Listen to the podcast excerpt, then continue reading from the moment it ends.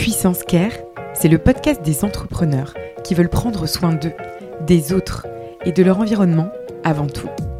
À l'heure de la surperformance, de la visibilité, de la productivité, les entrepreneurs rencontrent de nombreuses difficultés sans jamais pouvoir en parler ou se confier. Il est temps de lever le voile sur l'un des mots de notre siècle. Ici Pauline Tréquesser pour Puissance Care. Bon épisode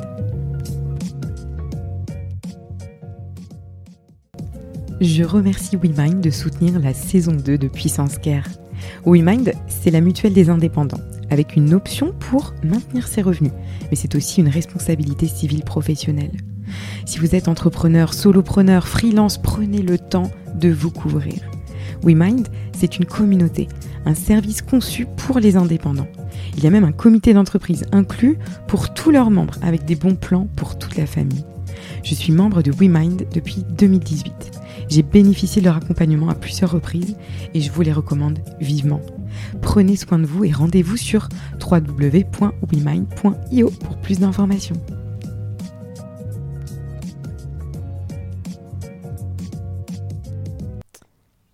De nouveau, bienvenue sur le bonus expert par Puissance Care, de nouveau et toujours avec ma chère Inde Elidrissi de chez WeMind dans cet épisode 3 euh, dédié à la prévoyance, vous le savez on décrypte les garanties du contrat de prévoyance en long, en large et en travers avec Inde. Alors Inde, dis-moi, à quoi est-ce qu'il faut faire attention quand on souscrit un contrat de prévoyance quand on est à son compte? Est-ce que tu peux me dire un petit peu qu'est-ce qu'il faut regarder euh, euh, Enfin, qu'est-ce les petites astérix là, les trucs en tout petit là. Bon, qu'est-ce qu'il faut regarder dans ces contrats de prévoyance Oui, bien sûr. Alors, la première chose qu'on va penser à regarder, mais c'est assez évident, c'est les montants des montants garantis. Euh, donc euh, voilà, ça en général, tout le monde va y penser, combien je vais avoir quand je vais être malade, etc. Euh, ce qu'on regarde moins et qui peut être intéressant, c'est regarder la durée d'indemnisation. Donc ce qu'il faut savoir, c'est qu'en arrêt maladie, la durée d'indemnisation standard, c'est-à-dire celle que tu as quand tu es salarié, c'est 3 ans, 1096 jours. D'accord. En invalidité, normalement, tu es couvert jusqu'à l'âge de la retraite. D'accord. Il faut aussi vérifier ça. Euh, et puis, il faut vérifier ensuite les conditions d'activation de la garantie. Mhm. Alors, les conditions d'activation de la garantie, tu vas avoir euh, ce qu'on appelle, euh, ce qu'on fait chez WeMind et qui est le plus fréquent, et donc c'est ça qu'il faut prendre, c'est ce qu'on appelle les contrats toute cause. Toute cause, ça veut dire accident, maladie. D'accord. Donc, toutes sortes d'accidents, toutes sortes de maladies. Euh, et puis ensuite, il faut regarder, euh, parce que je te dis ça, c'est important, parce que des fois, je vois des freelances qui viennent me voir avec des contrats euh, prévoyance à des prix défiant toute concurrence, qui sont vraiment beaucoup moins chers que ce qu'on a chez WeMind et qui me disent je suis déjà couvert. Et généralement, quand on regarde, ils ont des contrats accidents.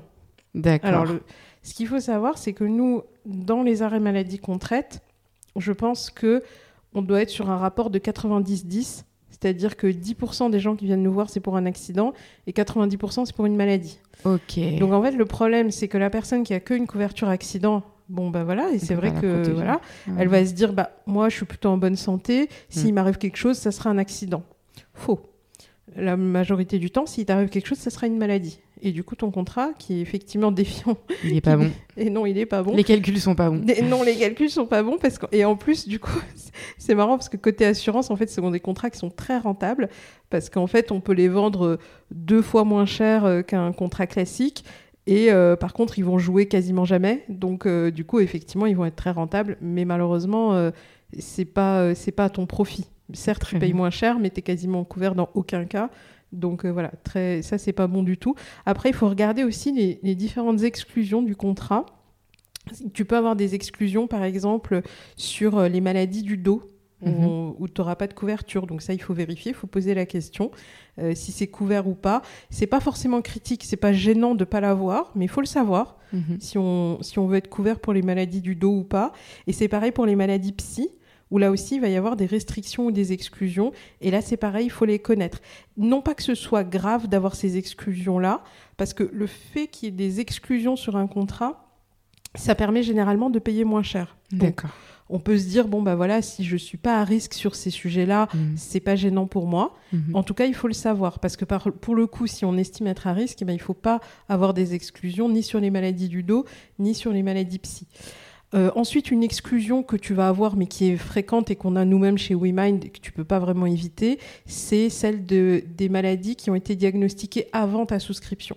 Il faut savoir Mhm. que ça, ça n'existe pas. Tu seras jamais couvert pour des maladies diagnostiquées avant la souscription, ou alors tu seras couvert mais avec un surcoût et qui est, qui est normal pour le coup. Enfin, Bien voilà. sûr. Donc, C'est-à-dire coup- ce qu'il faut comprendre ici, c'est que si vous appelez euh, pour avoir une prévoyance et vous couvrir au moment où vous tombez malade, c'est foutu. Mais ça, ça, ça fonctionne pas parce qu'en fait, il faut le voir. Alors, c'est vrai que les gens voient souvent les assureurs comme des gens qui euh, veulent pas payer, etc. Mais euh, nous qui avons une philosophie vraiment de communauté, est-ce que ça te paraît juste que tu aies des gens qui, en démarrant leur activité à 25 ans, ils commencent à cotiser 30 euros par exemple tous les mois, et puis à côté de ça, il y a un autre freelance à côté qui lui cotise jamais. Et puis, euh, il arrive, euh, je sais pas moi, à 40 ans, il tombe malade, et puis il a jamais cotisé comme les autres, et puis par contre, il devrait avoir les mêmes garanties que les autres. Même à l'échelle de la communauté, c'est pas forcément juste. Alors, je suis pas en train de dire que il faut pas améliorer l'accès. Moi, je pense qu'il faut améliorer l'accès aux garanties, mais il y a une logique à ça. Et je sais que quand je l'explique à des membres chez WeMind, ils, ils le comprennent. Ben, bien Mm. évidemment qu'une personne qui a jamais sous- qui a jamais cotisé, jamais participé à tout ça, eh ben, elle peut pas venir être indemnisée par les autres qui, eux, ont cotisé toute leur vie. Donc, il faut qu'il y ait euh, un- quand même un sens de l'équité de la mesure pour tout le monde. Oui. C'est ça qui est ça qui pour moi est important. Très bien, merci beaucoup Inde pour cette explication. Euh, euh, J'ai une petite question, il y a aussi euh, un sujet du délai de carence, non quand on, quand on démarre, ça m'est venu là quand je t'ai entendu parler, en fonction du coup des, des prévoyances, tu vas avoir un, un délai à partir du moment où peut-être tu, tu, tombes malade ou quoi, il y a, il y a quelque chose à savoir par rapport à ça dans les... Oui, alors ça c'est un truc qui est effectivement c'est intéressant qu'on le décortique parce que c'est une question que tout le monde se pose alors qu'en réalité elle n'est pas si importante que ça.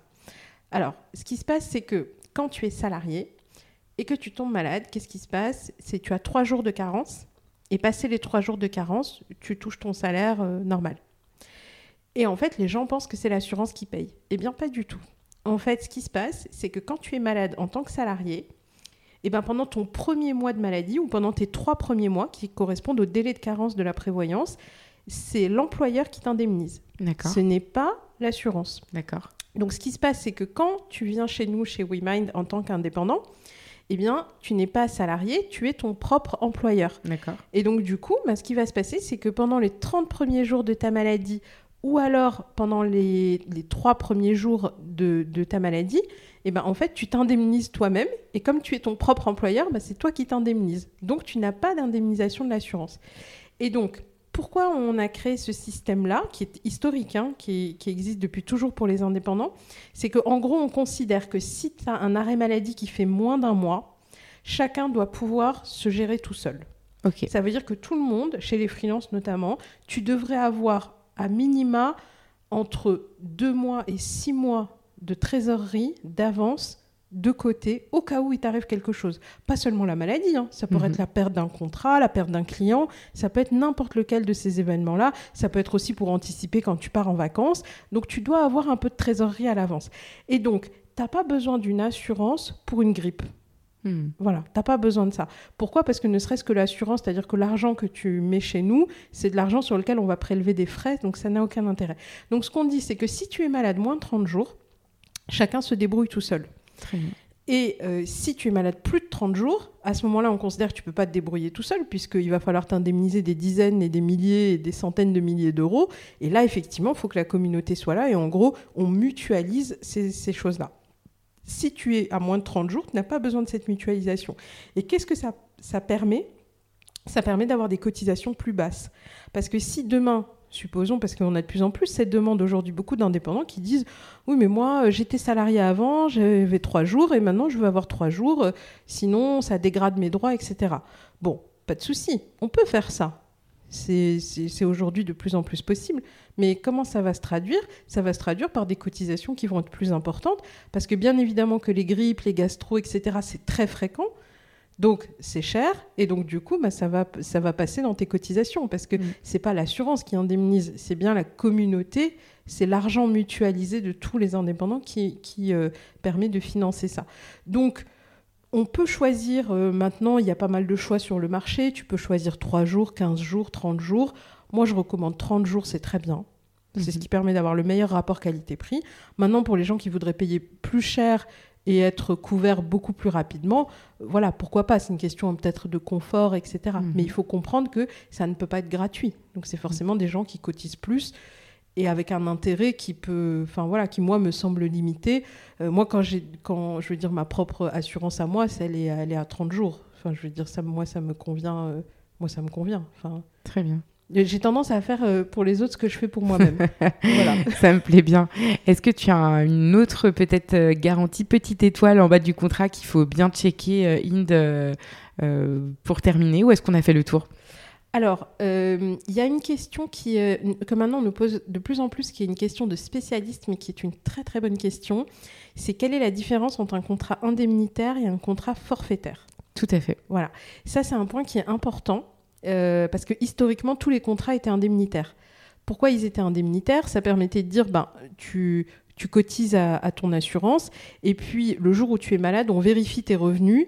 Pourquoi? Parce qu'en fait, le Code des assurances prévoit que tu peux pas avoir plus d'indemnisation que le dommage que tu subis réellement. Donc en D'accord. fait, voilà, tu, tu souscris euh, ton assurance de prévoyance euh, alors que tu as des revenus, par exemple, qui sont à, je sais pas moi, euh, à 2000 euros par mois, mais les revenus des indépendants, ils fluctuent. Tout à fait. Si on constate que tu as une assurance pour 2000 euros par mois, mais qu'en réalité, tu gagnes que 500 euros par mois, on va dire, oulala, en fait, quand vous êtes malade, ce qui se passe, c'est que vous vous enrichissez. Mhm. Et ça, normalement, en théorie, c'est interdit par la loi. On n'a pas le droit de s'enrichir avec de l'assurance. C'est-à-dire qu'on peut prendre une assurance que pour quelque chose qu'on gagne déjà par soi-même. Alors, ça, c'était le principe des contrats indemnitaires. C'est-à-dire que tu cotisais à ton assurance et puis le jour où tu étais malade, hop, on vérifiait tes revenus. Et si tes revenus, ils étaient, euh, correspondaient à ce que tu avais souscrit, bah, c'était bon, tu touchais ton indemnisation. Mais si ça correspondait pas, et ben du coup, hop, tu, peux- tu, ça baissait ton indemnisation par rapport à tes revenus réels. Et alors aujourd'hui, on a de plus en plus maintenant des contrats forfaitaires. Ce qu'on fait chez WeMind, hein, 100% de nos contrats sont forfaitaires. Le forfaitaire, en fait, c'est beaucoup plus tranquillisant pour l'indépendant parce qu'en fait, ce qu'on va faire, c'est que quand tu souscris, on va te demander que le montant de revenus que tu souscris corresponde à tes revenus réels D'accord. soit de l'année à laquelle tu as souscrit, soit de, des années, des trois années précédentes, la moyenne des trois années précédentes, soit si tu es en première année, c'est juste une estimation de tes revenus à venir. Ok. Mais il faut que, il faut que ça corresponde à une certaine réalité, sauf pour la personne qui vient de démarrer, parce qu'elle, en l'occurrence, elle n'a pas, de- elle- pas de réalité encore. Donc on va te demander ça et on est, et on est susceptible de faire des vérifications sur ça. Par contre, si jamais tu tombes malade 5 ans après ou 10 ans après, si entre-temps tes revenus ils ont diminué, bah, il y a eu, je sais pas, le Covid ou il y a eu autre chose, quoi, tu as perdu des clients, il s'est passé des choses comme ça, euh, et ben en fait, ce qui va se passer, c'est qu'on va t'indemniser sur la garantie que tu as souscrit sans faire une vérification des revenus. Et donc ça, c'est tranquillisant pour l'indépendant d'avoir un contrat forfaitaire parce qu'en fait, tu sais que ce que tu vas toucher quand tu es malade, c'est ce que tu as souscrit dans ton contrat. Voilà, donc ça c'est quand même. Donc aujourd'hui, l'indemnitaire, on le recommande plus trop. On recommande vraiment le forfaitaire, c'est ce qu'on fait chez nous. La petite étoile en plus, la petite astérix. Merci beaucoup, Inde, d'avoir pris le temps aujourd'hui de décrypter avec moi la prévoyance pour euh, tous les auditeurs de Puissance Care. À très bientôt, Inde. Merci Pauline. Merci à, à toi. bientôt. Salut, ciao. Merci beaucoup pour votre écoute. Vous pouvez me retrouver sur Instagram à Puissance Care ou sur LinkedIn à Pauline Tréquesser. Ce podcast vous plaît? Vous voulez me soutenir? N'hésitez pas à noter le podcast 5 étoiles sur Apple Podcast. Take care